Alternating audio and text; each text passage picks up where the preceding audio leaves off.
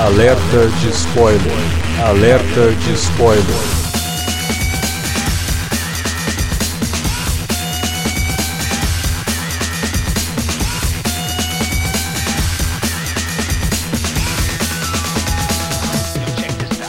Olá, amigos! Eu sou Alexandre e este é o alerta de spoiler de Mulher Maravilha. Para falar do filme que estreou na semana passada nos cinemas brasileiros, está aqui comigo o Davi Garcia. Olha, antes de qualquer coisa, acho que a gente já pode rebatizar essa personagem depois desse filme, né? Graças a Gal Gadot, pode ser a mulheraça maravilhosíssima aí. Também com a gente, dessa vez voltando aqui para gravar o podcast, que deve fazer um ano e meio que ele não grava com a gente, Wilker Medeiros. E prazer estar de volta aqui.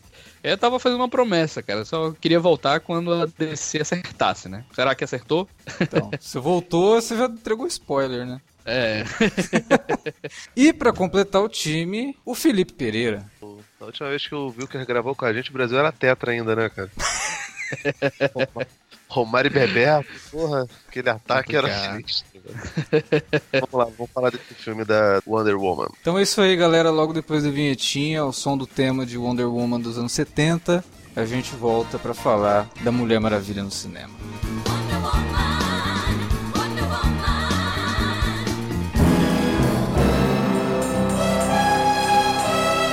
Você curte os podcasts do Cine Alerta e quer ajudar a gente a manter esse conteúdo no ar? É muito fácil. www.padrim.com.br barra Cinealerta. Entre lá, dê uma olhada nos planos que temos à disposição e nos ajude. Como um dos nossos colaboradores, você ainda pode participar de hangouts, de sorteios mensais e de um grupo secreto no Facebook, onde você pode dar críticas, sugestões de pauta e muito mais. www padrim.com.br barra cinealerta. Entra lá, é rapidinho e você pode ajudar a manter o Cine Alerta no ar com esse conteúdo que você gosta. Fique agora com o podcast.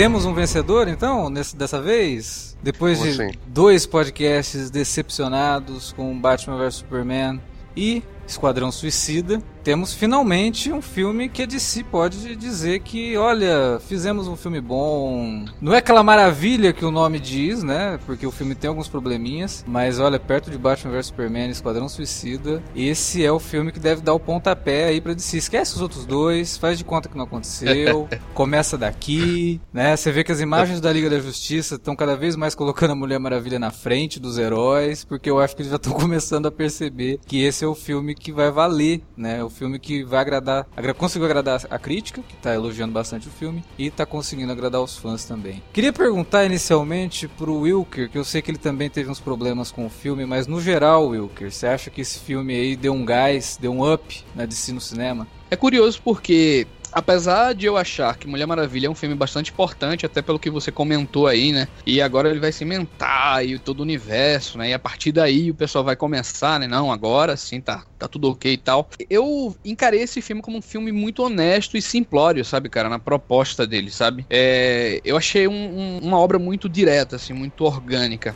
uma trama, a trama dele é muito direta, sabe? Uma mensagem Ele basicamente, também. é, é, ele basicamente pega ali a essência ali da, da, Mulher Maravilha ali do Pérez, né? Por conta dessa questão da mitológica e tudo mais. Mas uh, é, ele me parece, assim, por ser um filme solo e tal, ele me soa como algo assim mais direto, isolado e que funciona muito bem, sabe? É uma das coisas que, que mais me deixou feliz com esse filme foi sair do cinema contente, sabe, cara? Com, com um sorrisão no rosto e não ter achado. É, apesar de ser um filme um pouquinho longo, né? É, é, pelo tamanho lá e tal, mas eu não achei isso, sabe? Eu embarquei no filme realmente, é, curti o que estava vendo e ele é aquele tipo de filme ok, só que por ele estar dentro de um de uma arena, vamos dizer, de outras obras assim, tão criticadas, né? Não, até gente pega no pé, né, desses outros filmes também, né? Tá tão aquela coisa assim que um filme bom, né, acaba soando muito forte, né, dentro desse meio, né? Então, Alex, eu, eu encarei dessa forma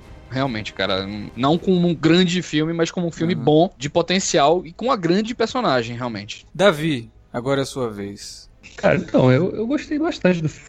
Acho que, fazendo coro que vocês já meio que entregaram na abertura, é o filme mais bem resolvido da DC até aqui. É um filme que tem um bom início, um bom desenvolvimento e uma, uma conclusão legal também, estabelecendo a personagem de uma forma bem segura, fazendo com que a gente realmente enxergue a Mulher Maravilha como esse personagem importante dentro do, do universo da DC. Porque, embora ela tenha uma boa participação no Batman e Superman, né, ela, e ali ela já aparece como essa personagem madura, né, estabelecida e já ciente dos seus poderes e, e, e não sem essa ingenuidade que a gente vê nesse filme. E, mas foi legal porque a gente pôde ver realmente a, a formação dela, né, os anos de formação dela ali, os primeiros contatos que ela tem com, com o homem, né, com falibilidade do homem, e ela passa a enxergar a humanidade de uma forma totalmente diferente do que ela achava que entendia ou que era, né, como quando, quando foi criada na, na Ilha Paraíso. E esse filme ele é feliz porque ele tem bons momentos de ação, é, um desenvolvimento não só da Mulher Maravilha, mas dos coadjuvantes muito legal também. É, o conflito é interessante e relevante, até remete um pouco ao primeiro Capitão América, né? A trama se passar num cenário de, num De cenário de guerra. conflito de guerra. É bem, bem parecido nesse sentido, mas acho que aqui funciona melhor, é mais a trama é mais a mensagem envolvente. é mais interessante que a do primeiro Capitão América. É, Cara, Sim. vocês também não. Fazendo outra comparação com a Marvel, tô que nem aquele cara lá da matéria, né? Tão bom quanto a Marvel, né? e tal. Fazendo outra comparação com a, com a Marvel, vocês não acharam também que o tom de comédia dele lembra um pouquinho o primeiro Thor? Lá não? Algumas É, coisas. eu a acho que questão- comédia- A questão dela. dela a questão dela da descoberta, situada, né? assim. Da, da estranheza Isso, com não, o e- mundo comum e tal. Exatamente e É. tal, e, e, assim, a formalidade dela pra com esse mundo, né? E sabe? Eu É. achei. a- Acho que a semelhança entre os dois é que os dois são deuses, né? No fim das contas. Ambos vêm dessa idealização do, do, do- do Deus, né? E quando tem contato com o homem comum, né? O ordinário ali, sim, simples, surge aquela estranheza e disso nascem situações engraçadas, curiosas, né? Mas acho que nesse filme da Mulher Maravilha, os momentos de piada, eles são muito mais bem dosados do que naqueles dos filmes da Marvel. Porque nos filmes da Marvel, eles quase sempre apelam, apelam pra galhofa, né? E aqui não, aqui é um humor de situação, né? De, do momento que tem um diálogo engraçado, por exemplo, quando o Trevor tá ali no barco com a Diana indo pra, né, saindo da ilha, e ele acha que ela, né, fica cheio de dedo ali, né? Não, vou deitar aqui e tal, não sei o quê, porque ela, né, nunca teve contato com homem, super puro e tal. E aí ela fala que, não, peraí, eu conheço tudo, né, do sistema reprodutivo humano, e então você não precisa, você pode deitar aqui, pode dormir junto comigo aqui. É, ele é um Esses- filme, ele é um filme divertido, né? Querendo ou É. não, assim, a gente tem que admitir que ele, ele é um filme muito interessante também por, por ele saber é, lidar com várias situações, né? Ele na hora que ele quer ser divertido, quer ser um filme mais leve, né? Ele consegue muito bem isso, sabe? De maneira ba- bastante orgânica. E na hora que ele quer tratar mais sério de uma situação, e até uma situação política mesmo, né, cara? Até falando de guerra e tal, ele consegue é, passar uma veracidade, então. É, essa, questão eu achei muito bacana, é, saberem dosar isso muito bem, transpor perfeitamente, assim como é, próprio, esses próprios filmes assim da Marvel também, né? Porque é, realmente a, a maioria deles tem essa, esse exagero, né? Em questão em relação piada, ao humor, piada. né? Mas, por exemplo, alguns filmes, é, eles sabem dosar isso. O, o Capitão América, o Soldado Invernal, né? Que é um, Uhum. um bom exemplo. Ele tem, ele é um filme um tanto sério. Ele Sim. tem aquela questão lá de, de falar de espião, né? De espionagem, de política e tudo mais, mas ele tem seu, várias cenas ali de humor ali bem dosadas, entendeu? Então eu acho que o Mulher Maravilha ele consegue fazer isso muito bem. Também. É, eu achei algumas piadas bastante inteligentes, na verdade. Tem uma cena que o Steve tá tomando banho lá na Ilha Paraíso, e aí a hora que ele levanta, né, que é no lago ali onde ele tá, ela chega, né, então ela vê ele pelado, e ele fica todo assim, né, tal, e tem uma, uma discussão sobre o tamanho. O legal do- dessa cena é que, tipo, ele faz uma piada muito óbvia, que a gente já viu em vários filmes, essa questão da mulher ver o cara, e tem toda aquela coisa de tratar ali do tamanho do membro dele e tal. E aí ela olha, e ele acha que ela continua falando disso, e ela tá falando do relógio, né. Aí ele, ah, esse aqui é meu relógio, pra que que serve? Ah, pra eu ver a hora, pra eu saber a hora que eu como, a hora que eu acordo, a hora que eu tenho que, né, fazer minhas coisas e tal. Aí a última frase dela é uma piada que resume toda a cena, né? Que ela fala, ah, mas você deixa essa coisinha pequenininha mandar em você? Eu acho que tem um dedo até da diretora nesse sentido, né? Sim. Porque sendo mulher, Aham. Ela consegue Ah, trazer esse, essa sátira, né, para o Uhum. comentário da, que ela faz naquele momento, que serve para os dois sentidos, na verdade, né? Ela Exato. pode estar falando do relógio, mas na verdade ela também tá dando uma cutucada no cara, né? Exatamente. O cara meio que quis se gabar ali, né, e tal, que ele era acima da média e tal. E aí ela dá uma, uma zoada, como dá no outro momento que eu tinha citado há pouco, que é a barco, cena do, né? do barco. É. Quando ela fala, não, conheço o sistema reprodutivo e tal, não sei o que, eu sei que os homens são necessários, mas na hora do prazer mesmo, Sim, o, o Vilker lá no começo até citou que o filme era um pouco longo e tal, mas se a gente for ver, pelo menos para as versões tempo, de né? O tempo de duração é 2 horas e 20? 2 horas e É, 20. 21. Se eu não me engano, o único filme da, dessa nova fase da DC que, em versão de cinema, menor do que ele, é o Esquadrão Suicida, que tem duas horas redondas, ou duas horas É. e um, alguma coisa assim. O restante é maior. O, o Batman vs Superman, por exemplo, tem duas horas e, e 35. Se a gente for ver, os filmes da Marvel tem, tem mais ou menos isso isso. também, né? O lance deles ficarem mais grandiosos, acho que acaba ocasionando essa, essa parada, né? Eu não acho necessariamente incômodo, acho que é pior, por exemplo, quando.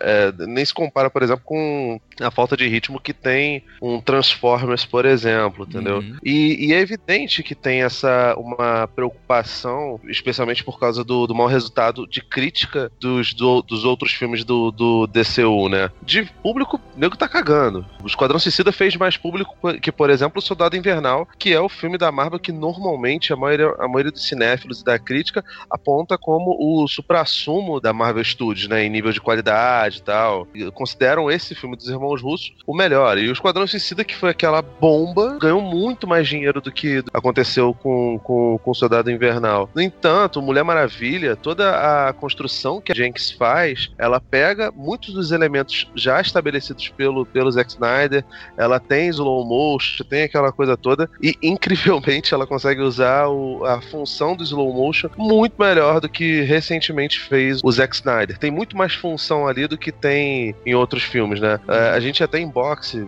já discutiu sobre o lance do uma adulação que há em cima do, do Paul W.S. Anderson, que é o diretor da maioria dos Resident Evil, né? De que eu, sinceramente, não tô nessa turma de que supervaloriza ele. Mas tem uma galera que acha que ele é. ele tem um domínio de câmera muito bom e usa o slow motion numa função diferente da maioria do- das pessoas. Essa crítica positiva que fazem em relação ao Paul W.S. Anderson, apesar de eu não achar justa pra ele, eu acho que é muito justa em relação a Jenks. Todos os elementos que ela tem na mão e as obrigações, né, entre aspas, que ela teve pelo Zack Snyder ser um produtor, ela empregou de maneira muito boa. A- aquelas cenas em Temícera, das, das Amazonas lutando e mostrando a Diana criança ali, tipo, to- toda aquela, aquela câmera lenta tem uma função. É muito mais parecido com o Sam Peckinpah e com os Scorsese dos velhos tempos do que é com, com o Zack Snyder e com, com essa E- chatice que, que, Felipe? que ocorre lá. E, cara, ele, gra- ela, graças a Deus, não caiu na armadilha que o Ayer, por exemplo, caiu, que foi de botar aqueles, aqueles filtros de fotografia do Instagram, sabe? Mais Uhum, escurinhos é. pra. A não ser E no Felipe, final. complementando Final, isso que tu tá realmente- falando da- dessas cenas com as Amazonas e tal, você sabe que seria muito fácil aquilo cair na galhofa, né, cara? Aquilo soar como um, um- um todo mundo em pânico da vida, né? Aquela, aquele troço ridículo, né? Mas eu acho que não, acho que ela conseguiu passar uma, a seriedade ali das Amazonas mesmo, entendeu? Funcionou em tela. cara. Quando a gente terminou de ver o filme, eu conversei com os amigos e a maioria deles adorou essa, essa sequência, especialmente as pessoas que não conheciam. E era uma, uma expectativa, né, cara, por parte dos fãs, de como ela conseguiria representar Temícera no audiovisual. E já tiveram tantas tentativas, cara. A gente recentemente reclamou pra caramba do Punho de Ferro, né? É que Falando não que tem, eles né? não Não, mostram- tem o lugar que- místico, é, né? Fica não só falando do lugar místico, mas e- não mostra. Mas, e cara, nesse lugar não mostra, né, cara? o primeiro e o segundo ato do filme, pra mim, eles são muito bons. Eu gostei demais. Muito redondinhos, né, Muito cara? redondinho. Muito redondinhos assim. Apresenta Passa o personagem, passa rápido, exatamente. E ele faz uma coisa que a gente tem que elogiar, porque a gente elogiou isso em todos os outros filmes anteriores que estão fazendo. E eu tô percebendo que isso tá voltando pro cinema blockbuster, sabe? Eu acho que precisa. Que é o tempo que você dá pros personagens. A gente falou isso no Star Trek, no último. Porra, olha, tem tempo pra você digerir aquilo que ele tá te mostrando. Logan,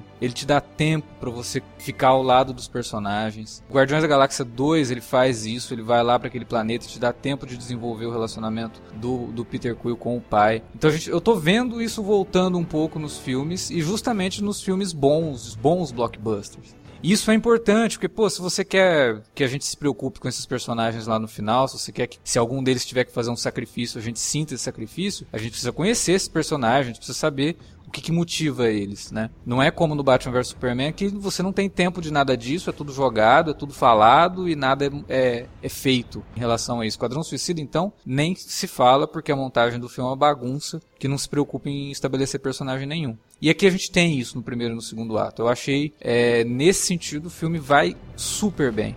Ele tem um tema que eu falei ali atrás, né, quando o Davi comentou a questão dele lembrar um pouco o primeiro Capitão América, realmente lembra no espírito de matinê que me tem, porque ele parece realmente um filme de matinê, aquelas cenas de ação do Steve Trevor ali, é, em meio à espionagem, né, que ele se encontra, parece muito aqueles seriados dos anos 30 e 40, que inspiraram Indiana Jones, né, então a gente tem tudo isso daí aí nesse filme. Só que o tema do filme eu acho muito mais profundo do que foi o tema do Capitão América, porque aqui ele trata tudo como uma discussão muito importante sobre os efeitos da guerra. Uhum. E a gente está num mundo hoje, está morrendo de medo de entrar numa guerra, né? É, você tem o Trump fazendo cagada nos Estados Unidos, você tem o, o maluco lá na Coreia também, né?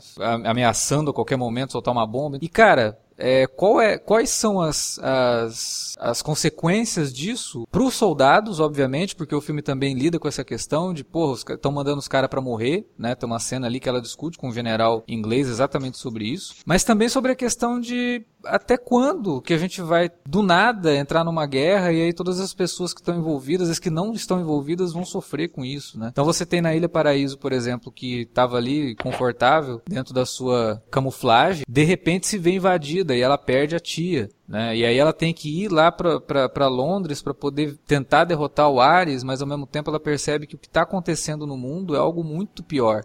E quando o Steve fala para ela, tipo, essa é a guerra para acabar com todas as guerras, já morreram milhões de pessoas, ele tá dando valor à vida humana, né? Que é uma coisa que a gente não tinha visto nos filmes da DC até agora. A gente não sabe porque o super-homem faz o que faz. Ele faz o que faz porque ele tem poder ele pode fazer, né? O Batman faz porque ele é maluco, mataram os pais dele, não sei o quê. Então a gente, pela primeira vez, a gente tem uma personagem aqui que faz o que faz porque ela quer mostrar para o mundo, para as pessoas, para as nações que a gente pode vencer o negócio, a gente pode se unir, a gente pode, né, a gente não tem que se separar. Então, nesse sentido, esse filme ele tem uma mensagem muito bonita e muito necessária, cara. Mas, obviamente que eu sempre penso da forma mais utópica que quem vai assistir esse filme vai levar essa mensagem, né, como mas, mas Alex, é, ele, ele consegue, eu acho que ele consegue, sim, levar o espectador para lá, para aquele momento, né? Eu lembro que na, naquela parte lá, no meio da guerra lá, né? Nos frontes, né? Nos frontes de guerra lá, eu fui transportado para aquele, aquela, aquela, aquele momento, né, cara? É,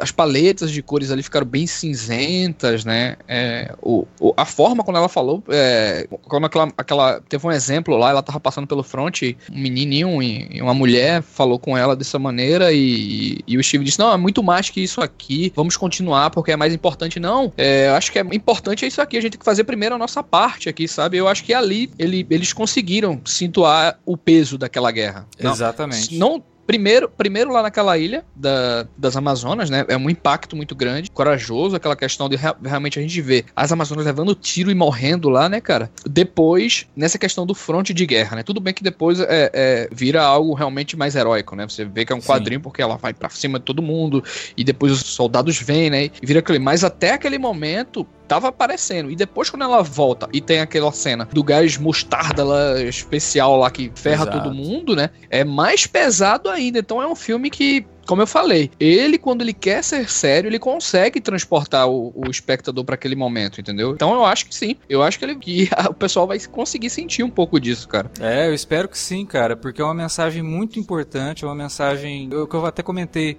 agora, né? Eu coloquei no Instagram que eu assisti o filme e eu até citei o texto que você falou, né? Que o cara fala que ah, é tão bom que parece da Marvel. Não, não é bom que parece da Marvel. Ele é bom porque finalmente alguém entendeu os conceitos da DC, cara. Porque a DC é isso, sabe? A DC ela é essa coisa de você pegar essa deusa, né? que é a Mulher Maravilha, ou esse Deus que é o Super-Homem, todos os outros personagens da DC são representações de deuses para mostrar para o ser humano que ele tem capacidade de fazer coisas muito melhores, muito maiores e muito mais humanas mesmo, né, nesse, no sentido mais poético do, do, da palavra. Então eu acho que esse filme da Mulher Maravilha, se ele erra em algumas coisas lá no terceiro ato, ele realmente tem alguns probleminhas ali, mas ele consegue passar essa mensagem como poucos filmes de, de super-heróis passam, mesmo sendo alvo depois de ser taxado de, de bobo e piegas em algumas coisas, sabe? Porque eu acho que falta um pouco dessa pieguice nos filmes de super-heróis. Eu acho que a gente precisa de pieguice, porque senão, cara, tem que abraçar algumas coisas. Senão não, não adianta. Não, não é um filme de super-herói, Uhum. é só um filme de ação com Uhum. qualquer coisa. Né? O super-herói ele tá aí pra isso, cara. A minha dúvida maior, cara, em relação a isso é se isso se tornará uma tendência, como quis, por exemplo, Geoff Jones, como como Jeff Jones Seja, falava lá quando, quando acabou assumindo o papel lá na, na DC Entertainment e Uhum. virou produtor. e esse, inclusive, é o primeiro meio- filme, né? Que tem realmente o dedo do Geoff Jones como produtor, né? Ele É, tinha... do começo ao fim, É, é o primeiro. sim, né? Porque É. o, o, É, ele o Batman já é vs Superman, acreditado, por exemplo. é, mas ele já tinha, o Batman vs Superman já tinha inclusive terminado quando ele finalmente entrou, porque por exemplo, ele deixou de si quadrinhos em março do ano Uhum. passado. Foi justamente, aliás, em maio do ano passado, que foi o último que ele escreveu foi o Renascimento. Pra poder assumir a DC Entertainment. Então, o que ele realmente teve voz ali como produtor é o Mulher Maravilha. A gente percebe isso. Quem conhece o quadrinho do Geoff Jones e conhece como ele gosta de trabalhar justamente essa questão das lendas da DC, consegue ver nitidamente ali a influência dele. Né? Pois é, mas assim, no Esquadrão Suicida, é, supostamente, né, ele também já estava como, como produtor e toda a métrica do, do Liga da Justiça, do Zack Snyder, estava levando a crer que eles estavam simplesmente ignorando essa situação. Com todas as notícias que, que, que acabaram vazando, né,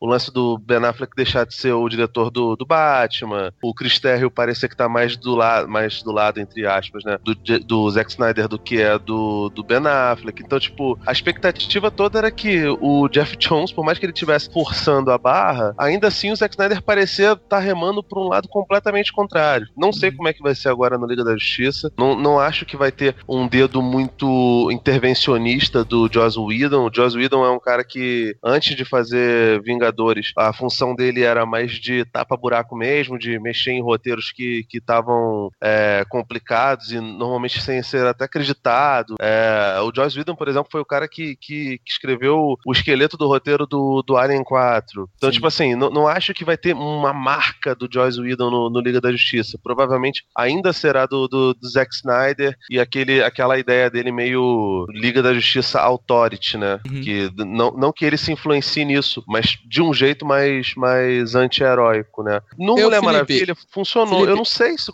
se daqui pra frente essa coisa vai virar realmente uma tendência, ou se é só esse filme que, que será desse jeito, por ser um filme datado dos anos 10 e 20 né? Uhum. Pode ser isso também, pode ser. Não, não, minha opinião sobre isso, eu, eu vou ser sincero a vocês, cara. Eu continuo achando, assim, a, eu não vi o filme Fogo, né, pra falar isso. Mas eu continuo achando esse Liga da Justiça aí um Batman vs Superman parte 2 total, assim, na, na ideia, na proposta, o na, trailer na, na mesmo trama. demonstra Tudo leva a crer que é isso, cara. Eu, eu sinceramente, cara, eu não acredito que, tipo assim, depois desse Mulher Maravilha, o Liga da Não, Justiça não. vai ter essa mudança brusca, não, sinceramente. Não. É, A minha Eu- eu dúvida encaro- não é eu encaro ao Liga como- da Justiça, não, cara. O Liga da Justiça já tá terminado quase. eu encaro como um filme que, tipo assim, ele termi terminou o Batman vs Superman e começa ele, tá ligado? Parece É. que, assim, são filmes muito parecidos, assim, em proposta e tal. Mas eu acredito nisso que o Alex falou lá no começo do cast, que com Mulher Maravilha, eles possam ter aprendido alguma coisa, né, em relação a isso. Porque Até O- o porque primeiro- eu acho que eles, eles, assim, eles dizem que não, mas cara, é óbvio que eles levam em consideração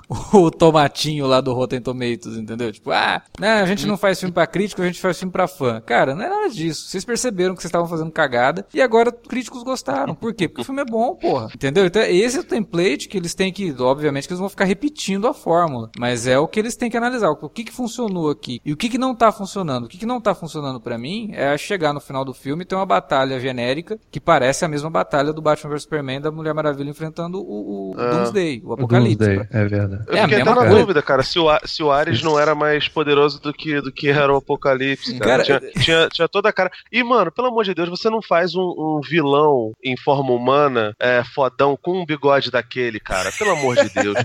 Não, outra coisa do, do problema do terceiro ato, que eu concordo, eu acho que ele é bem parecido com o do, do Batman e Superman, é que o CGI é muito exagerado, Uhum. né? Uhum. Fica, de- fica na cara que o troço ali é totalmente fake. tudo é, fake ali. Quase te tira, né? Quase te tira ali da. É, a grande sorte nossa do, como espectador ali é que essa sequência não é tão longa quanto a do Batman Superman, né? Sim. Ela se resolve em, em Não, e ela a tem um elemento humano, né? Ela tem um elemento humano É, que faz a sim. gente se preocupar Não, ali, tenho- que é o Steve, né? Então, Tem um ponto tá aqui sobre essa questão. Sobre essa Não, questão dos vilões. Na minha opinião, eu achei os vilões, assim, bem qualquer coisa. Cara, Se foi tem uma a, cena- comparação da Marvel, vamos comparar aqui também. É, é aquele tipo vilão da Marvel genérico Mas, e ó, tal. Cara, eu achei que Mas- pior que, que vilão da Marvel. Tem uma cena do Danny Houston, Doutora Veneno lá, cara, parecia coisa do, do, do Batman dos anos 60. Quando ele joga aquela bomba de gás onde tá aquele monte de general e ele fecha a porta, ele joga uma máscara, né? É. Aí ela Aí fala ele pra ele.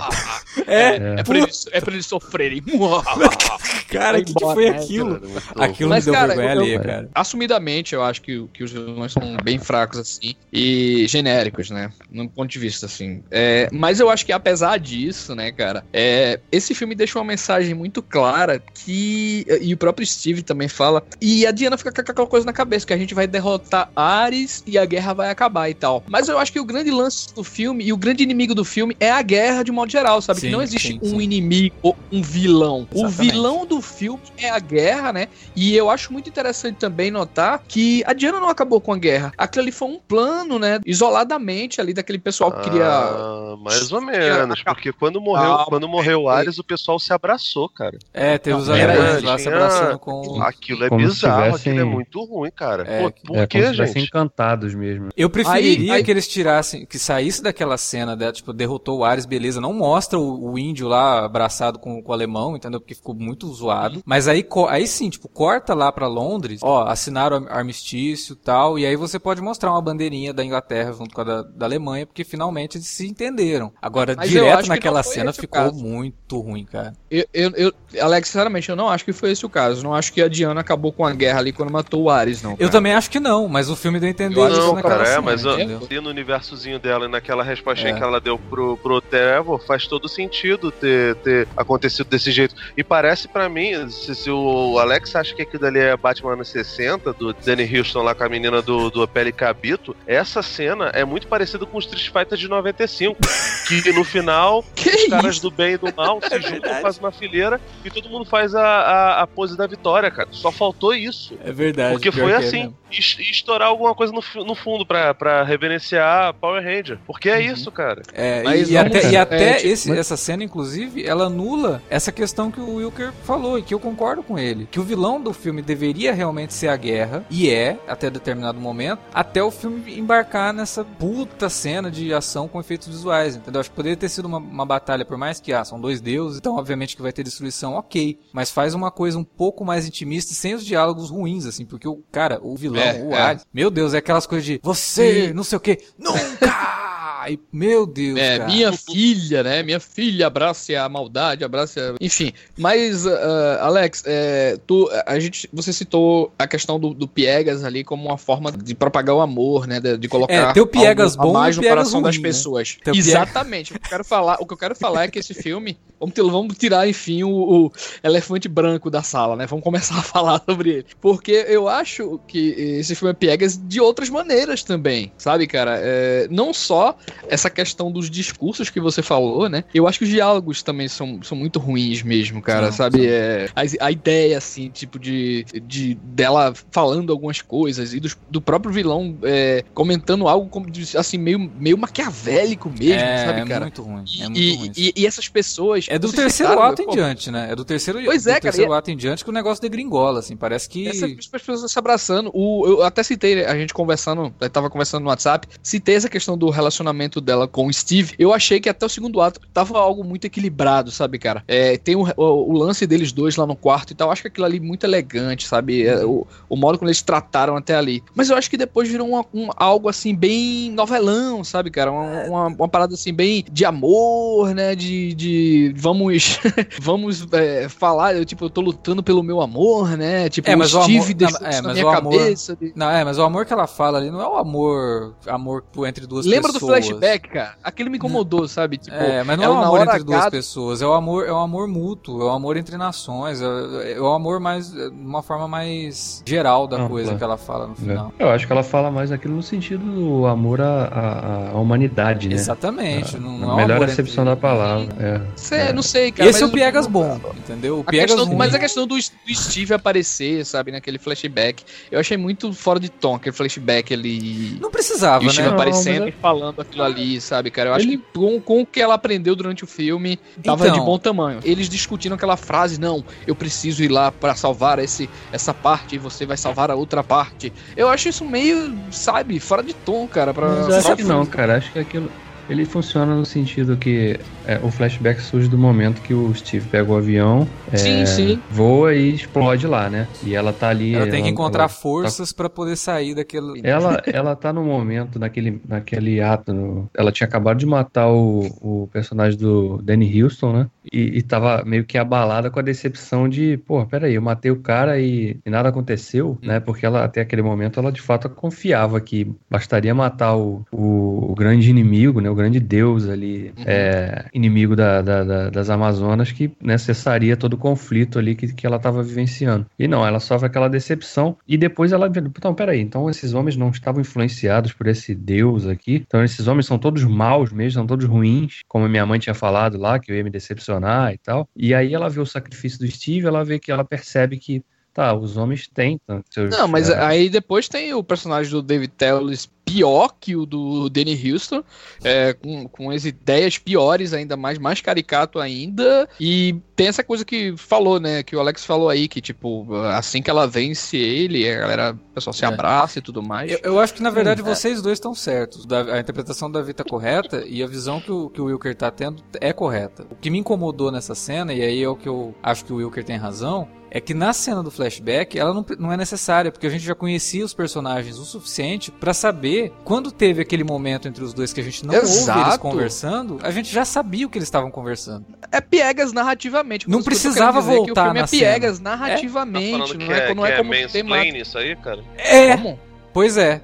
Parece um mansplaining. Mansplaining. Parece um Ah. o, o homem tem que explicar pra isso aqui que tá acontecendo Exato. com você. Tá acontecendo por causa dessa porra aqui, ó. É. Perfeito. Tá vendo, ó? perfeito. Tá E, eu- e a Isso gente aí, teve cara. momentos o suficiente pouco- dos personagens pra poder saber o que- aquela discussão o que que era. Não precisava mostrar. A gente não E precisava eu ouvir. não isso, Isso sei- me incomodou também. E, e outra, eu não sei se isso. Eu, eu, eu cheguei a pensar na, na sessão. Depois eu conversei com duas amigas minhas após a sessão e era outra era coisa da minha cabeça. Mas eu cheguei a pensar, eu, ih, cara, eu acho que esse cara falando essas coisas pra ela e ela assim, é, absorvendo isso e fazendo o que ela quer, vai me soar meio tipo assim, o homem passando as informações pra, pra mulher, tá ligado? É, não vai. Na Aí eu- verdade, ela- ela- nesse sentido não, porque o filme faz uma inversão de valores, né? Porque geralmente nesses filmes, quem comete o sacrifício é a mulher, né?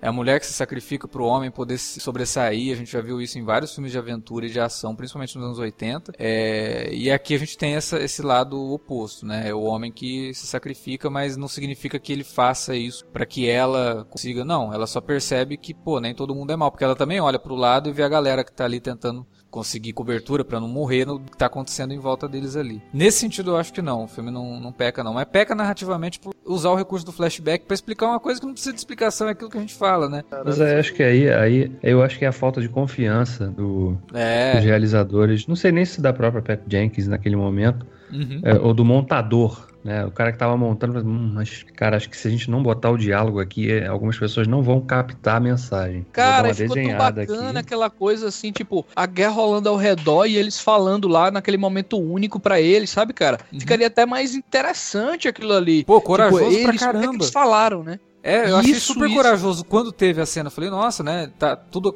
explosão e a gente não tá ouvindo o que eles estão falando, mas a gente sabe, pô, a gente acompanhou o personagem Isso. por duas horas. A gente sabe exatamente o que eles estão falando. Exatamente. A gente sabe. E o rosto da, da Gal Gadot, que a gente vai tem que, tem que entrar e a gente tem que falar dessa, dessa mulher incrível, dessa baita atriz que é a Gal Gadot. É, baita É, o atriz, rosto acho que dela tá exagerando um pouquinho, cara. Não, em relação, em- vamos dizer assim, o baita papel que ela fez. É. O baita papel que ela fez. Pra mim, pra mim ela aí é 70% do filme, cara.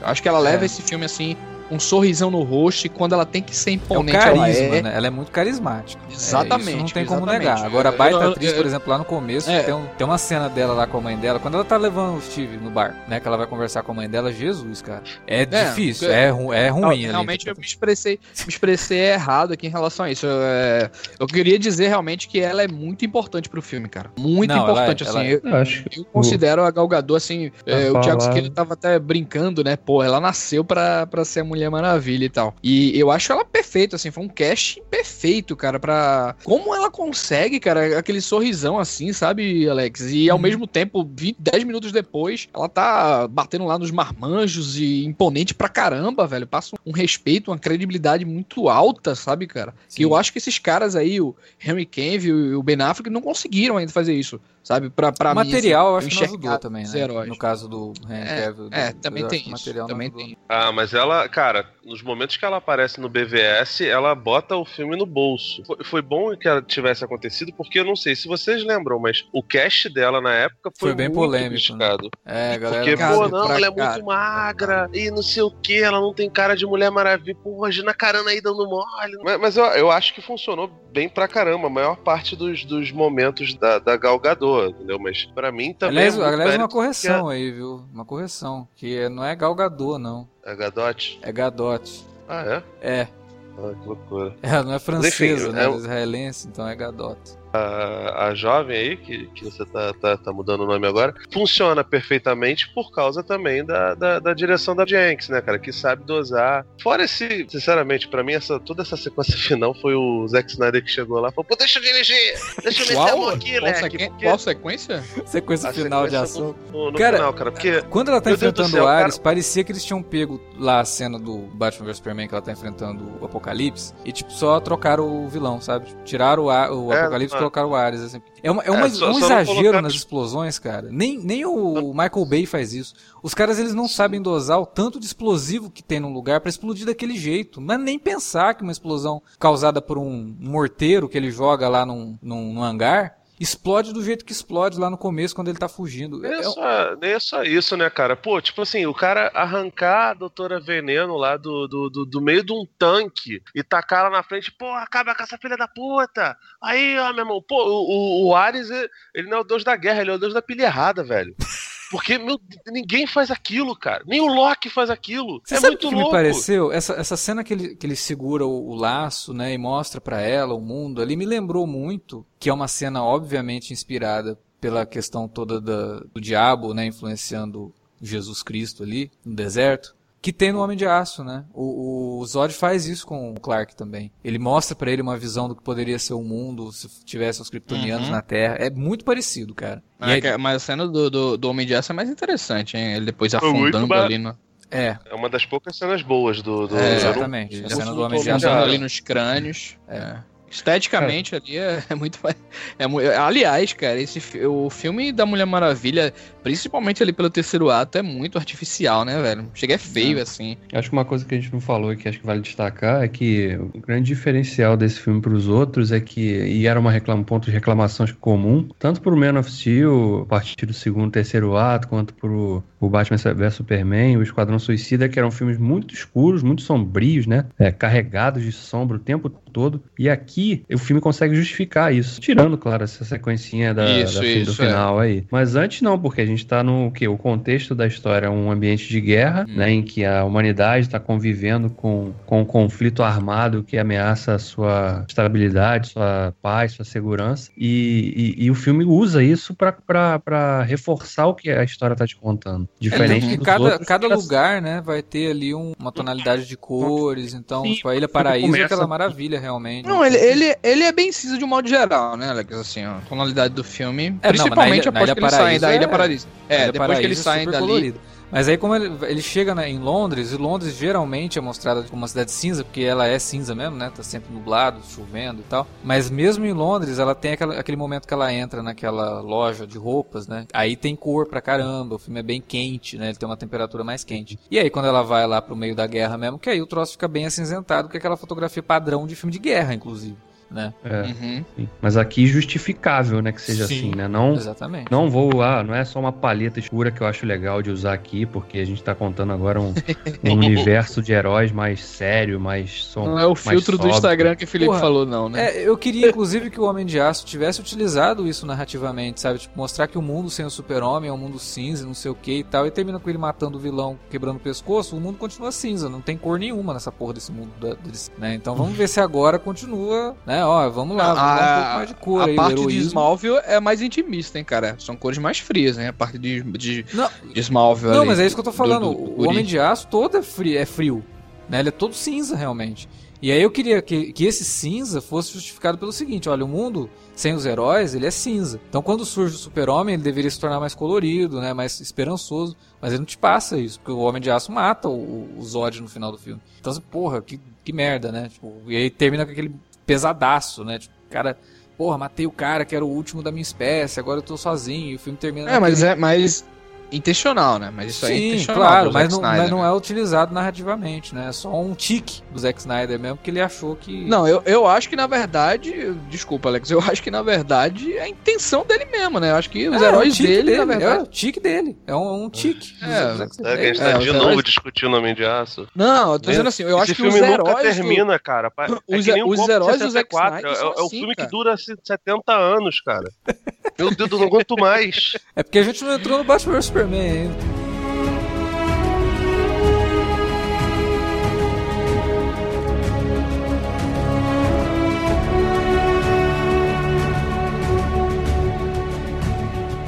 O filme, até Fernando Felipe tava conversando comigo. Não, eu achei realmente um filme de guerra. E vocês acham que ele é um filme de guerra, basicamente assim? Em questão de preparação, em questão de- dos personagens ali, que tem muita coisa do, daquela equipe, né? É, acampando, falando sobre histórias, né? Cada um é afetado ali por, Cara, por eu- realmente resquícios da guerra. O que, é que vocês É, acham? ele é um filme, ele é um filme sobre, eu, eu tinha falado lá no começo, ele é um filme sobre o- as consequências da guerra. Mas eu acho que ele é muito mais um filme sobre humanidade mesmo. Quando, quando ela encontra com aquele trio, né, que o Steve arruma lá pra ajudar eles na missão, é, cada um deles tem um problema. Então você tem o cara que ele é um sniper, mas ele é super traumatizado, né? Ele não consegue mais atirar, ele treme na hora de atirar. Quer dizer, olha o que a guerra fez com o cara. O outro é um É que ele ainda não, não- não encontrou a heroína lá do Transporting, tá ligado? É verdade. ele é ótimo, esse cara é muito bom. O, É Muito bom, cara, muito bom. o índio, né, ele tem toda aquela questão de ser um cara meio sem povo também, porque, pô, foi dizimado pelo branco, eu tô aqui trabalhando pro branco, né. O, o Samir, você vê que ele fala lá, "Ah, eu sou um ator tal, mas eu nasci com a cor errada. Quer dizer, todos eles são, são pes- pessoas sofrendo por problemas muito humanos. E é, e é disso que eu tava falando, sabe? É, é, é isso que a DC sempre tocou muito bem, que é usar esses deuses pra mostrar esses problemas humanos e mostrar pro leitor, que é aquela criança que tá lendo, que vai crescer, certos valores que ele precisa ter.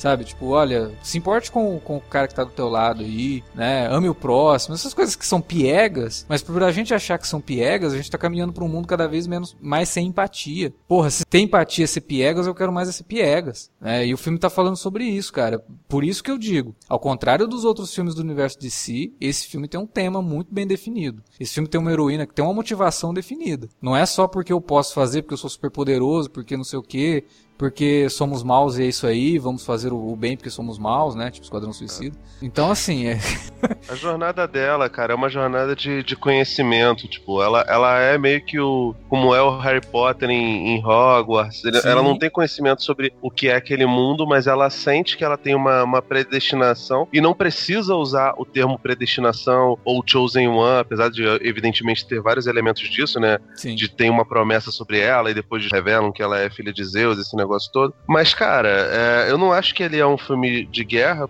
Basicamente, ele é um filme sobre a mostragem da, da, da identidade dela e essa nova descoberta de mundo, né, cara? E, pra mim, pelo menos, funciona quase à perfeição. A guerra é uma boa demonstração de como é o, o estado instintivo humano, como é o, o homem selvagem, né? Do, o, o homem selvagem do Rousseau mesmo, saca? Então, tipo, e, e nesse esses negócios que o Alex tá falando, de ter uma equipe ali multiétnica, né? E de, de, de variações, né? Tem um branco que é traumatizado, o árabe. O índio que foi escravizado durante um tempo, só faltou o negro mesmo, mas tendo essa, esse contato, ela tem contato com o mundo inteiro. Sim. Mesmo que seja num, num ambiente muito reduzido. Então, tipo, não acho que é um filme de guerra. A guerra, por acaso, tá lá pra, pra, pra facilitar os caminhos guerra- que, o, que o roteiro precisa, né? A guerra é um pano de fundo, né, para o desenvolvimento disso, para essa identidade que ela descobre, né, de fato, né. É, Pois é, a a Mulher Maravilha não é listada. A- o combate dela é um combate certeiro. É um combate ao nosso querido Ares, né?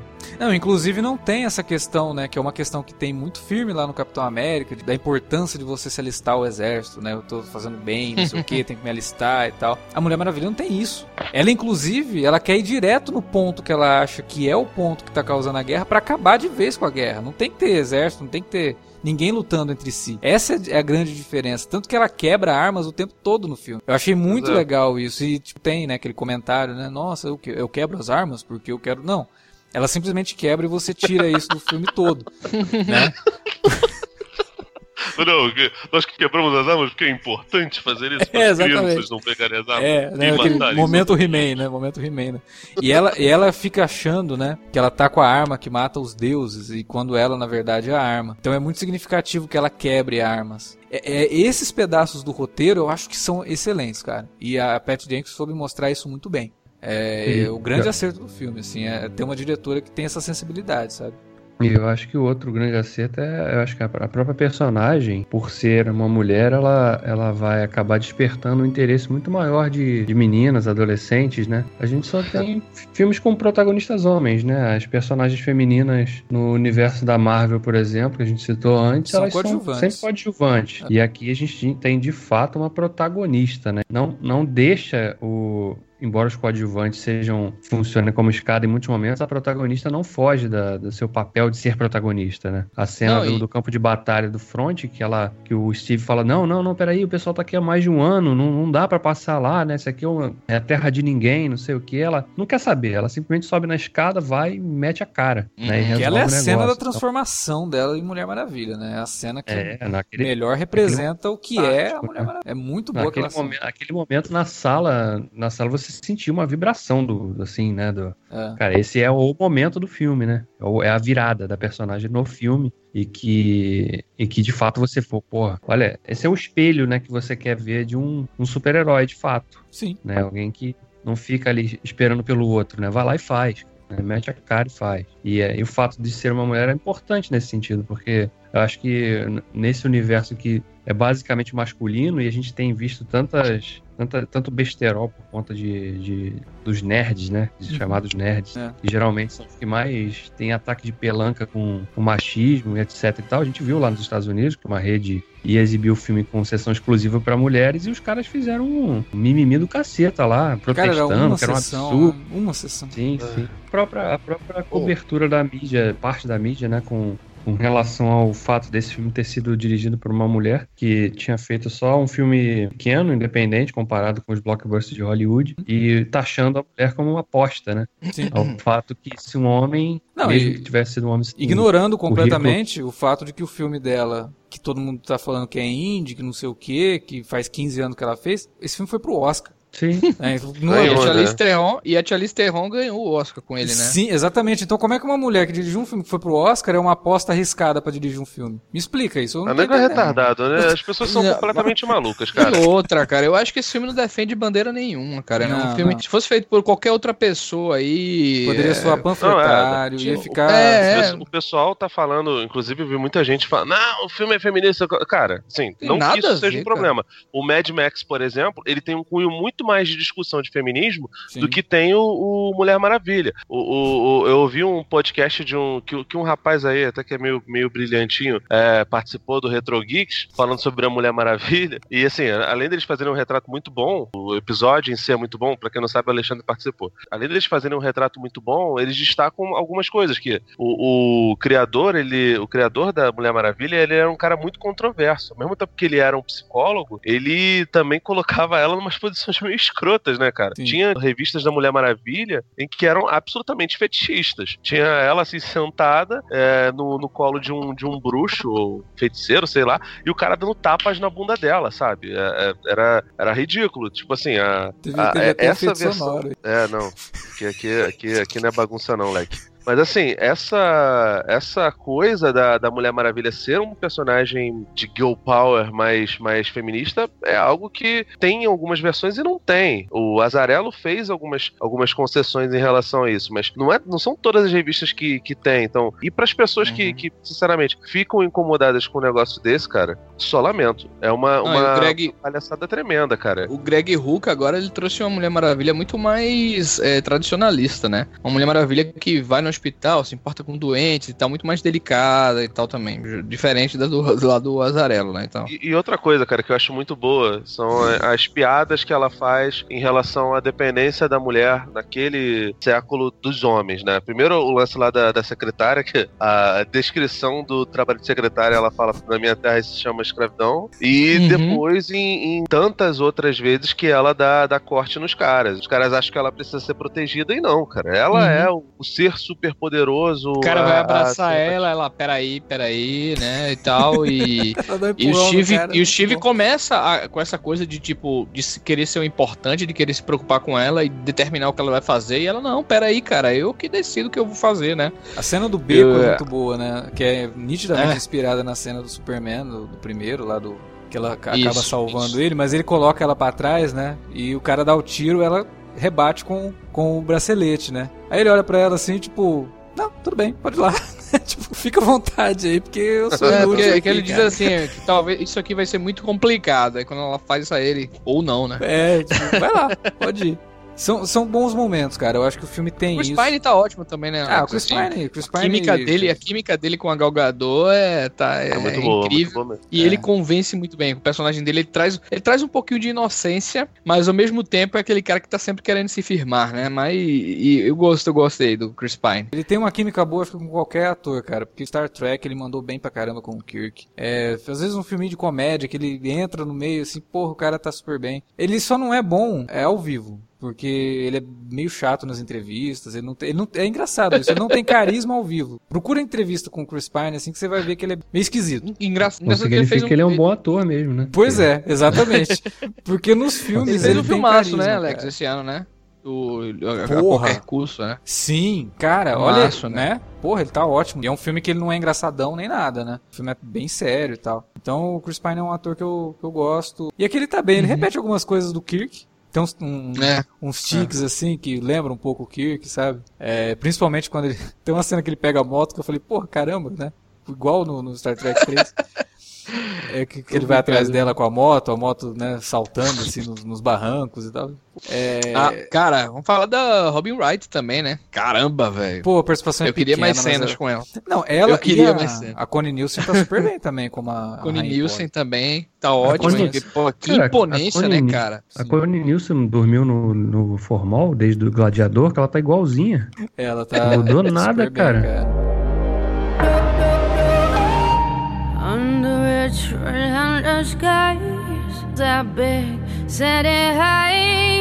I felt you walk right through me. You're the thing that I invoke, my old persistent ghost, sent to make me crazy. Era isso que tínhamos pra falar sobre Mulher Maravilha e agora é a sua vez de deixar aí a sua opinião sobre esse filme na área de comentários do site ou pelo e-mail alertavermelho@cinealerta.com.br. Estamos também nas redes sociais facebook.com/cinealerta ou arroba cinealerta no Twitter. Utilize as redes para divulgar o nosso conteúdo, para divulgar esse podcast e os outros podcasts que a gente está produzindo. Só essa semana são quatro podcasts. Então, cara, tem conteúdo para todo gosto aí. Tem podcast falando de Twin Peaks, tem podcast falando de Deus Americanos, tem podcast falando de Fargo, tem esse de Mulher Maravilha. Divulgue aí pelas redes e ajude a gente ampliar o número de nossos ouvintes. É isso, galera. Valeu pela audiência. Semana que vem tem mais. A gente fica por aqui. Até lá.